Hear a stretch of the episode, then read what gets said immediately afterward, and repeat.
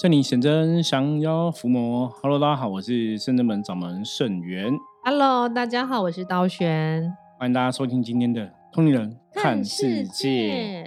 好的，今天跟道玄哈要来录音，跟大家聊聊的话题，跟昨天很有关系。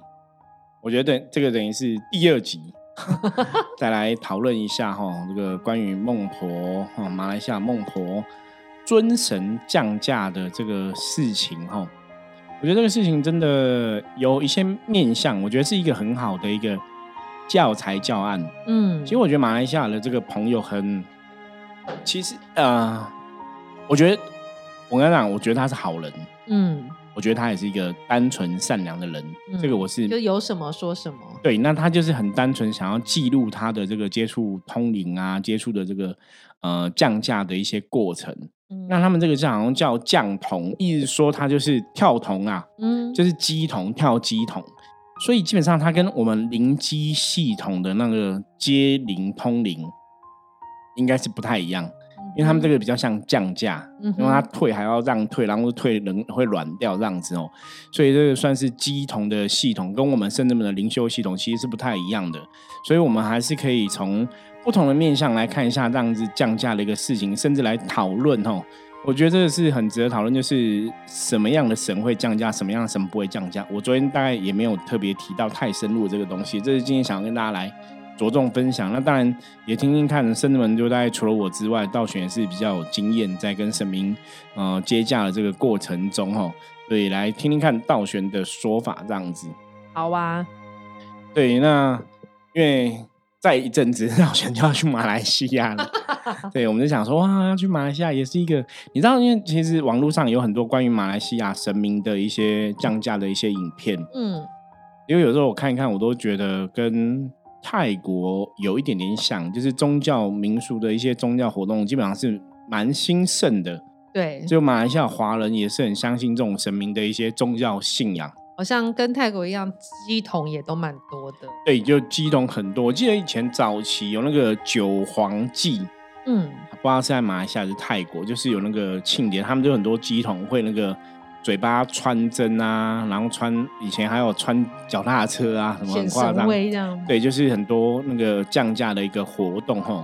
那早期我有看到马来西亚有一些神明，他们是降价会排排坐，就是一起聊天。讲天语，没有讲讲，有的讲天语，有的讲听得懂的话，哦，就蛮特别的哈。所以耶！我觉得这个地区的一个宗教的一个信仰也算蛮感觉上蛮蓬勃发展的，蛮兴盛的。可是我们回到哈这个孟婆降价这个事情来讨论哦。我现在讲我的看法，因为我后来有在深思熟虑一下，就说。有没有可能这个人哦，这个他的代言人这个机身，他可能跟孟婆的缘分很深？就比比方说，像我们在灵修法门里面，我们可能会看到说，哎，你上辈子搞不好是在灵界或者在阴间工作，蛮多的。比方说，有些你可能就会跟地藏王菩萨比较熟悉，或是你刚好在那边可能认识了某某某某的孟婆。对我，我觉得理论上是。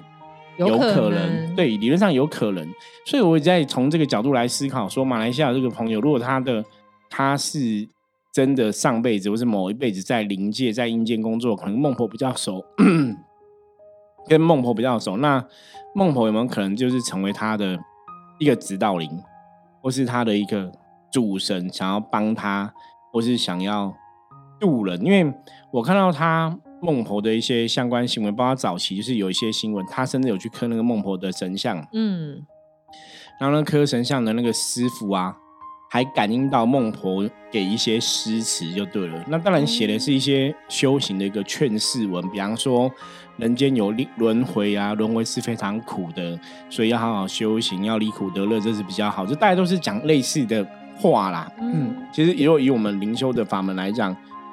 当然，神明会有很多这样劝世文哈，我觉得是很正常的。那他是站在孟婆的一个立场，因为他的说法是说，因为孟婆在那边看尽人类的百态，嗯，所以让你忘却上辈子的事情，好好有一个新的开始。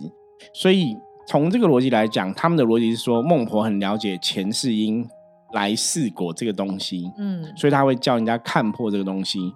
那因为在传统的那个哦，一般对孟婆的理解就理解就是说，哈，有一种说法说她的来源是她小时候读很多儒家的经典，然后长大读佛教的经典，所以他儒跟佛都很了解。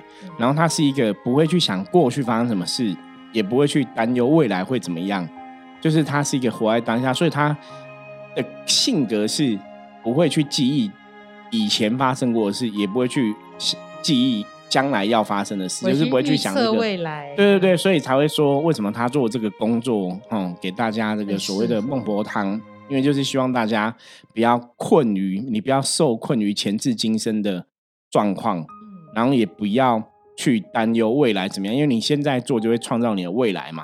嗯，不要去过度的一个担忧这样，所以说它的能量是贴近这样的东西哦。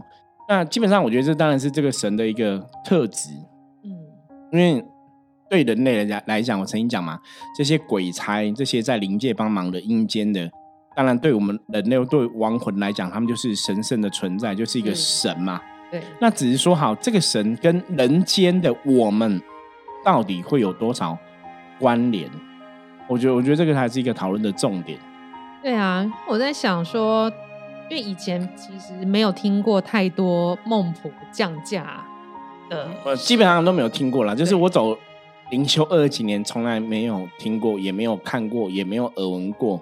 对，然后在马来西亚发生这件事情，而且有颗神像，会不会是走在我们这个时世代，然后末法时代好了，需要更多的神明出来劝人，或者是说在这个时代里面，更多人去想起或者提起孟婆这件事情，所以人们的意识有点集体发功，来引来就是说。是不是神明会降价？对，道玄提到，就是我们在昨天也跟大家聊到，我说，嗯，神明的一个信仰，基本上他要在我们的社会有形的一个世界里面，他可能真的要创造一些集体意识。那这个集体意识可能要到一定的人相信，或是一定的人了解，它才会产生灵界的一个能量的连接。哦，我白话来说的话，哦，像，嗯。我昨天大，昨天好像只大概提一下下。我说，像一般关圣帝君或是妈祖娘娘，对他们的信仰基本上在人类世界流传很久，超级，然后也让很多人都相信真的有这个神嘛。比方说，妈祖以前叫林默娘，哈，关圣帝君以前叫关羽，然后好像都是一个真实存在的一个人物。你甚至可以找到他住哪里，他去哪里，他的一个历史的一个轨迹。那因为孟婆她的来源基本上是不可考，嗯。所以他到底是怎么来的？其实没有人知道，就对了哈。那那关那当然关于他的故事，当然是人家啊，就像我常常讲，我说有些时候古时候人在留一些，比方说《地狱游记》这种东西，或是《玉历宝钞》这个东西哈，都是以前修行人的或是修道人，他可能通灵，他可能感应到的，对他可能灵魂出窍哈去。地狱去阴间游历哈，因为玉历玉历宝钞就是这样走，他就是一个修行的一个道士哦，他就是到了呃阴间，然后把他游历的这些东西记录下来哈，然后成为劝世的一个范本。所以在里面有提到孟婆啊、孟婆汤这些东西哈，那当然就是这个人说的嘛。可是到底这个孟婆是怎么来？因为历史上不可考，所以我觉得在人类世界里面。它的背记一点就不多。那再来讲说，一般你如果看历史上一些神明啊，他要成为所谓一个大神，他要在人类世界占有一个举足轻重，甚至他的香火要鼎盛，通常他跟人类真的会有很亲近的一个关系。嗯，比方说观音菩萨。那观世音菩萨的愿，我常常讲，神明在人间之所以可以显现他的神威神机，是因为他大愿跟人类有关系嘛？对。比方说，观世音菩萨对人类的世界来讲，就是寻声救苦，有求必应，所以每个人的困难，他都会去想要帮帮办法帮忙嘛。对。那比方说，地狱藏王菩萨是，就是想要度尽六道的众生，地狱不空，誓不成佛，他们都有这种大愿，所以他们在六道，在人类世界都会有很多的显化。嗯。那比。玉藏的东西来讲，那我我们现在来讨论孟婆，我就会我要坦白跟大家讲从我的立场，我会比较想然，我我当然觉得孟婆也会想要劝世人不要执着前世今生嘛。可是你没有看过他经典讲说，以前有人叫孟婆，他有大愿要度尽天下众生。嗯，比较没有看到这个东西。因为如果在灵界来讲哦，我说他比较算是一个执行的一个执行的人物，一个兵将或是一个执行者，嗯，就是哦监督很有人家名。声的执行者，对，就监督，因为每个人要去投胎前，你一定要经过他这关，让他要监督你有没有喝孟婆汤，要么有没有喝孟婆茶这样子哦。所以他的工作就是监督你有没有喝这个东西。那这样讲，有可能在发孟婆汤的都不是孟婆本人啊，只是那个汤是他做的，叫孟婆汤。对，所以发孟婆汤的是他下面的鬼族。如果对照我们看到经典的内容这样，就下面的鬼差去嗯执行嘛，哈、看人家要把那汤掉。可是如果以以经典上面故事来讲，它是有一个是很多人自己会去摇来喝啦，对对，就会去摇来这喝汤的名。称叫孟婆汤，孟婆本身可能不一定会啊在。对，然后它基本上、嗯、就是一个，就是用说说啊，那经典说是提到说它是用凡间的的药草去煎熬的，然后有什么甘辛啊、酸啊什么，就是有五味这样子哦，有五种味道。那你不同的人哦，你有不同的功果。如果你是善业很多的哦，善根很具足、善业很多的，你喝这个孟婆汤，它也会。加强你身体的素质，就是也被加持。虽然，可是你还是会忘记前辈子的事哈。那你如果恶业很多的，你喝这个孟婆汤，你当然是会忘记前辈子的事。可是你可能会带一些病，让你去投胎，让你这辈子的人因果病对，就是人类状况比较不好。道玄讲没有错，就有点像因果病这样子哦。所以基本上他是监督你喝汤的。所以我说，如果照这样的一个信仰来讲，我我也跟一个学生有聊过，我说理论上我觉得孟婆，你如果要拜这个神，他应该是要，比方说煮煮汤药的嗯中医拜。如果行业神来讲，哦，可能中医师帮你煮汤药嘛，嗯或是做那个麻醉师，哦，麻醉师要拜，因为他喝孟婆汤是让你忘记事情嘛对，。让他暂时休休眠。对对对，就因为这个跟跟这些人应该缘分会更深，因为他的行业他能量是贴近。嗯那你说一般人拜他要学的德性哦，慈悲或什么，我我觉得当每个神都很慈悲啦，所以就会觉得好像比较薄弱。所以这边我想跟大家分享一个重点哦，嗯、因为像之前你大如如果各位朋友你有接触过密宗，密宗有很多诸佛菩萨嘛，然后密宗的一些护法神，包括大黑天、玛哈嘎啦等等的哈，哦，我是一个紫金刚哈，我这些护法神以前早期都是密宗在本教哈。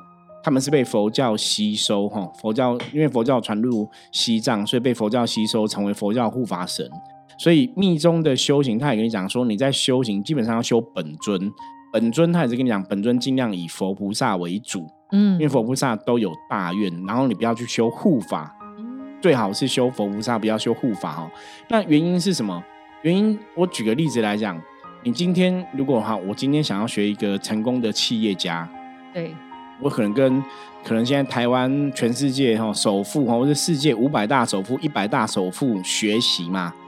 可是我不用，我我应该是跟他学一学怎么经营企业，他的智慧、他的策略，对不对？对，可是我不会跟他旁边的保镖学怎么经营企企业，嗯，那是不太一样。所以这就是说，常常修行是我们要往更高一层爬。所以你要学菩萨的大愿，学菩萨的慈悲心，学菩萨的更多的能力，而不是学菩萨左右边的兵将。嗯，哦，所以一般修行是在讲这个东西哦。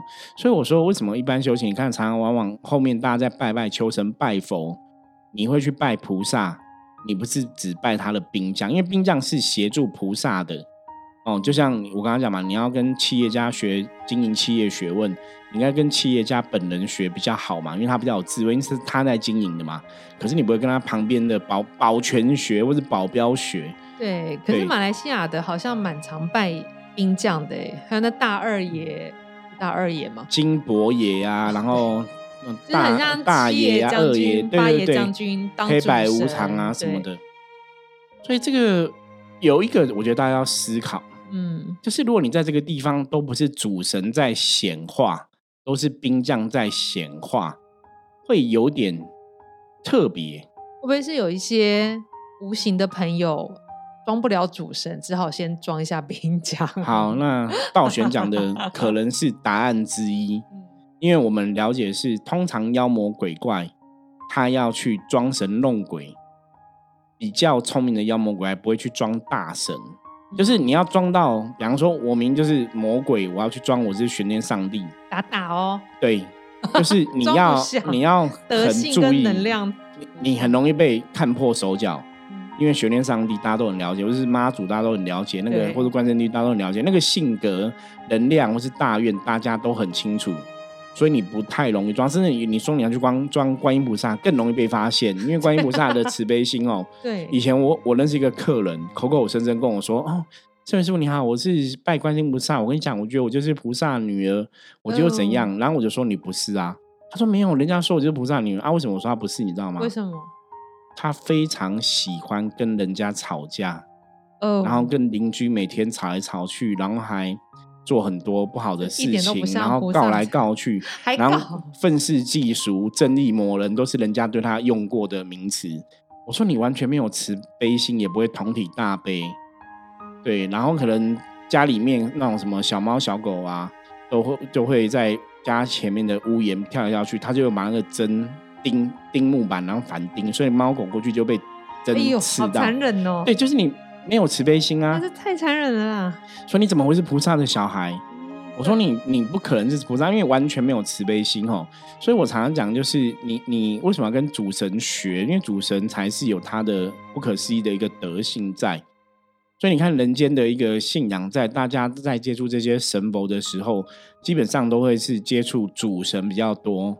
你拜可能会拜观世音菩萨，你会学观世音菩萨德性，你会拜地藏王菩萨。对。可是你也不去拜，因为地藏菩萨，如果假设他是管地狱的很多的那个哦兵将啊，也是在帮地藏菩萨，对不对？嗯。可是你不会拜一尊，说我随便调一个一个神，说啊这是地藏菩萨的兵将，很厉害。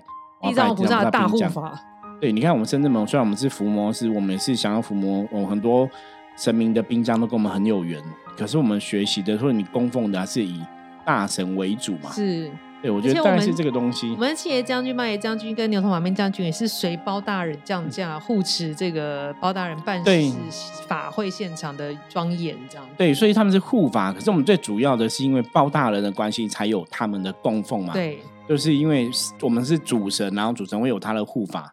可是我们不是只拜护法不拜主神，那降价也是以包大人为主。是的，对。那包大人的信仰会被人类知道，是因为主古主要是古时候有个包青天嘛，我们讲包拯嘛，包公嘛。对。那包青天他本来在人类世界里面，他就有他的一个能量的一个代表，大家会认为说包青天就是帮忙伸冤的，他就是会。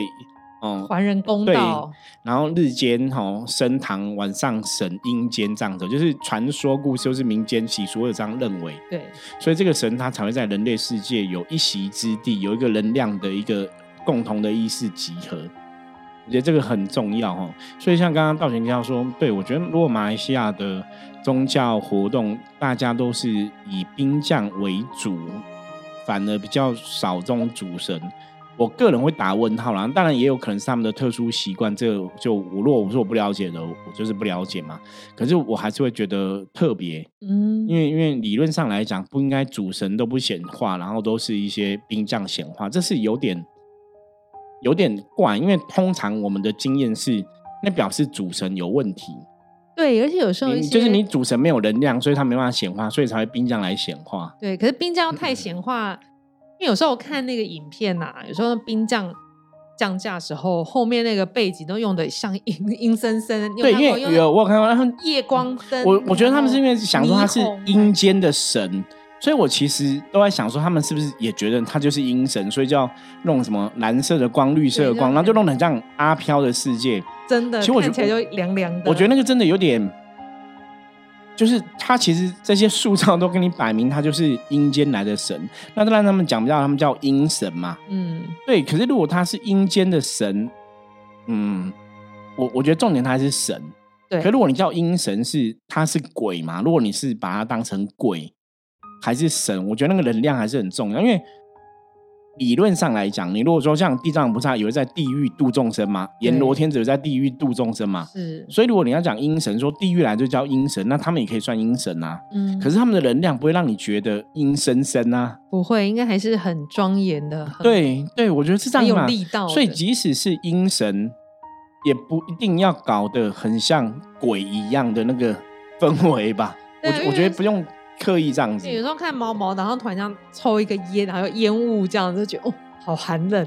对，然后就用那种很绿的灯跟很蓝的灯哦。对，去到那现场真的应该蛮像。然后又暗暗的，就是还是不太理解，因为以以在台湾的信仰来讲，哈，还是会认为哈，神明是处在一个充满光亮的一个正面的一个境界里面。对对，那你阴间的神，可能你觉得是阴间神是阴森森没有错，可是我不相信地藏王菩萨或阎罗天子在阴间就一定都是阴森森的。应该不是，对，嗯，我觉得那个不太合，因为像我们包大人出来也是都很亮啊，不会说弄个。但我觉得这些神蛮伟大的，因为他的能量，比如是很光明的、很炙热的、温暖的，但是他去阴间，让这些很寒的能量去靠近他们，还是很慈悲的，在这种普度啊，在帮。对对对，所以应该是阴阳是个平衡，就是神明的正面能量，基本上对无形的众生，或是对这些阴寒的一个无形众生。还是会有加持跟帮助才对啊。对啊，就回到孟婆这里，院之后院师傅有提到说，他现在就变成比较没有那么公开在分享这些事件了。那我个人是没有没有分享孟婆的这个事情，因为孟婆造成太多的太多马来西亚的人的的一个一个批判这样子。嗯，但我还是个人方面还是蛮想知道后续发展是怎么样。比如说，他真有机缘降价呢？是以后要常常办事，还是一年一度来办事等等？还是很想听听他的后续法。对啊，这个可能就要很特别，只能静观其变，因为全世界只有他降价。我觉得这也是很厉害啦。我觉得你你本来，然后有些东西哦，就是因为你第一个嘛，第一个人家也搞不好他是真的。搞不好别人都错了。哎，可是我有一个疑问，像她孟婆是一个比较老婆婆对的形态，可是如果我没有看过孟婆，我自己想象中孟婆不是老婆婆，哎，只是一个妇女。对，就我自己的感觉，就是一个她是中年妇女，可能跟我差不多，差不多年纪也是妇女啦，对啊，对，就是没有，虽然不会老到很像老老奶奶这样子。我会觉得好像是像这样子的感觉，然后但是她是这样这样，这边是一个要人家搀扶的老太太。对，因为每个人哈，我觉得这个也是一个很值得讨论的地方。因为我个人了解是神明的一个显现，或是神明的显化，的确会照这个当事人的脑袋是怎么想的去表现那个能量。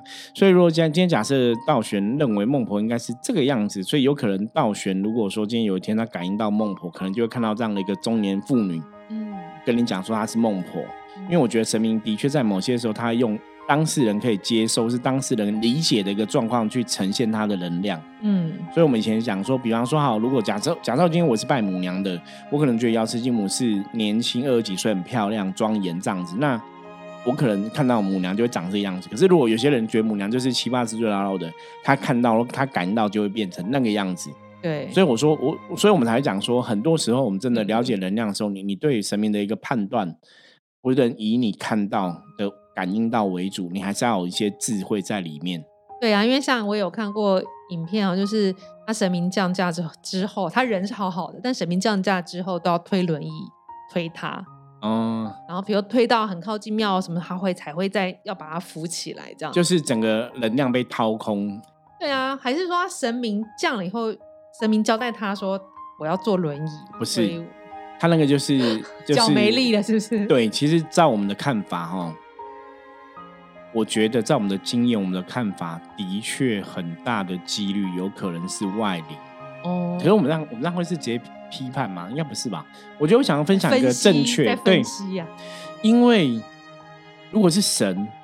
退了之后，他们可能 降价机桶这种，就是跳铜这种，他可能退了之后当下会软掉，没有错。嗯，可是他很快就会恢复了。嗯，可是你如果一直软，一直软，一直软，那有点不太对。然后跳铜完降价完，你还要人家推你轮椅。怎么想都觉得不太对，因为你如果是接神的能量，神的能量应该是正能量，嗯，是正面的能量，对你理论上来讲会加分，因为神的能量一定比我们人的能量更高频嘛，对，所以会加持，因为能量会从高的流到低处，这这都是宇宙自然法则，这个 没有太深的一个学问哦。所以你被高频能量接驾完之后，你应该是被加持。像我们有时候都会很累，然后神接接就就被精神更好。对对对，你看，像我跟道玄，我们在感应神的时候，你我们真的在接神。可能接神前我们真的很累，或身体状况很不好，接完神都是精气神饱满，因为你就是被充电嘛，因为你来一个很正面能量，那个能量比你高频的东西在你身体里面，所以一定是你被充电，真的。所以你不会你接到一个高频的能量，然后你退了之后，你反而更虚。那个只有状况就是，哎，你接了这个东西，把你的能量吸走了。所以那个就觉得不太不太合逻辑啦，哈。那大家大家当然可以自己判断。可是你如果真的看过正神降价一样杠杆的吼，鸡同的吼，真的也不会这样子。对，或者讲真的也不会这样子。所以就蛮特别的，蛮特别的吼。所以今天。我觉得真我真的觉得这个案例哈可以讨论 N 集，还可以再录录一集之后，我真的讨论 N 集，因为我觉得有很多东西可以跟大家聊的哈。那如果大家有看过那个相关的哈新闻哈，或是你有不了解的部分，也欢迎哈大家哈可以提出来哈，跟我们一起讨论哈。好，那我们接着来看哈，今天大环境负面能量状况如何？用象棋占卜牌卡抽一张给大家来参考，黑市。黑市表示说，今天大环境哦，负面能量指数有点高哦，大环境有蛮多的一个负面能量干扰的。那很多事情因为这样的一个负面能量的干扰跟影响，所以大家今天对很多的状况判断可能会失准哦。所以黑市哈跟大家讲，就是今天哦在做判断的时候要特别注意跟小心。如果自己没有很清楚的一个资讯哦，也许你可以哈找别的同事讨论一下这样子哦，不要自己下一个定论、下一个判断。那黑市也有要求大。大家哈，保持自身的清净。很多事情不要想太多哦，想太多哦，或是就会自寻烦恼，容易有这样的一个状况出现。那接下来也要跟大家预告，在十一月十六号、十一月十七号、十一月十九号三天，三天，对我们深圳门在那个亚洲首创展哦，台北松烟哦，会参加一个命理的活动哦，所以欢迎大家，如果你有参加亚洲首创展的话，在十一月十六、十一月十七、十一月十九三天，可以到台北哦松烟找我们哦。啊，如果以上有任何问题，或是你要来充电找我们的话，欢迎大家可以加入深圳们的 Line 哈，嗯，我们的官方账号只要搜寻打 eight 哦，G O Go 九二四 G O 九二四就可以找到我们。那欢迎大家来找我们一起玩。今天分享就到这里哈，希望大家喜欢。我是圣圳门掌门圣元，通灵人看世界，我们明天见，拜拜。